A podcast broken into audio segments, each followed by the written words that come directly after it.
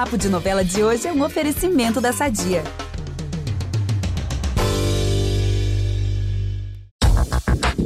Vocês acharam que não ia ter mais casamento? Pois estão enganadíssimos. No próximo capítulo de Pantanal, Juma vai voltar atrás e vai subir ao altar depois de ter fugido da fazenda. Mas essa é só uma das emoções do grande dia na fazenda do José Leôncio. E se vocês querem ouvir um adianto, vai ter briga e de faca. Quer saber como é que vai ser? Eu, Ícaro Martins, conto todos os detalhes para vocês.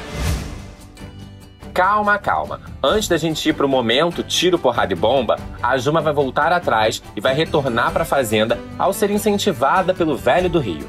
Sem sapatos e adereços, a menina onça vai voltar a entrar na cerimônia e vai dizer a Jove que a entidade prometeu que estaria ali.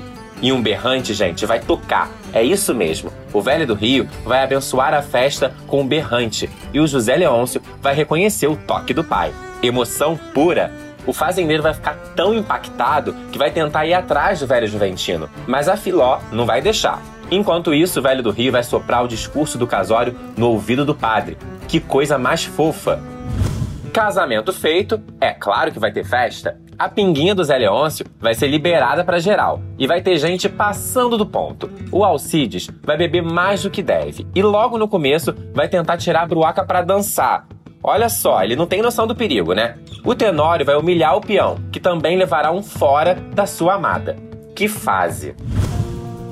E depois de receber o não, o Alcides vai atrás da humilhação. Logo em seguida, ele tentará tirar a Juma para dançar, e isso vai irritar o Jove. Tá feita a confusão. O Alcides vai tirar uma faca ao ser provocado pelo noivo e os dois vão duelar na pista de dança. E quem vai levar a pior?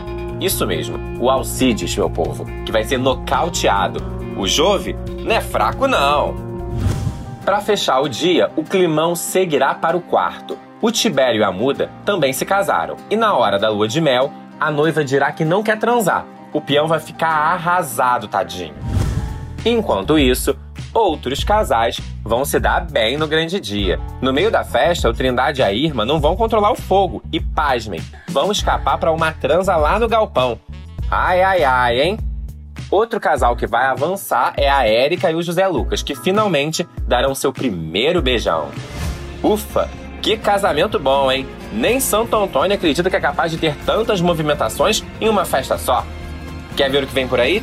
Não deixem de assistir os próximos capítulos. E é só seguir com a gente lá no G-Show e acompanhar também todos os detalhes no Globoplay. Até amanhã!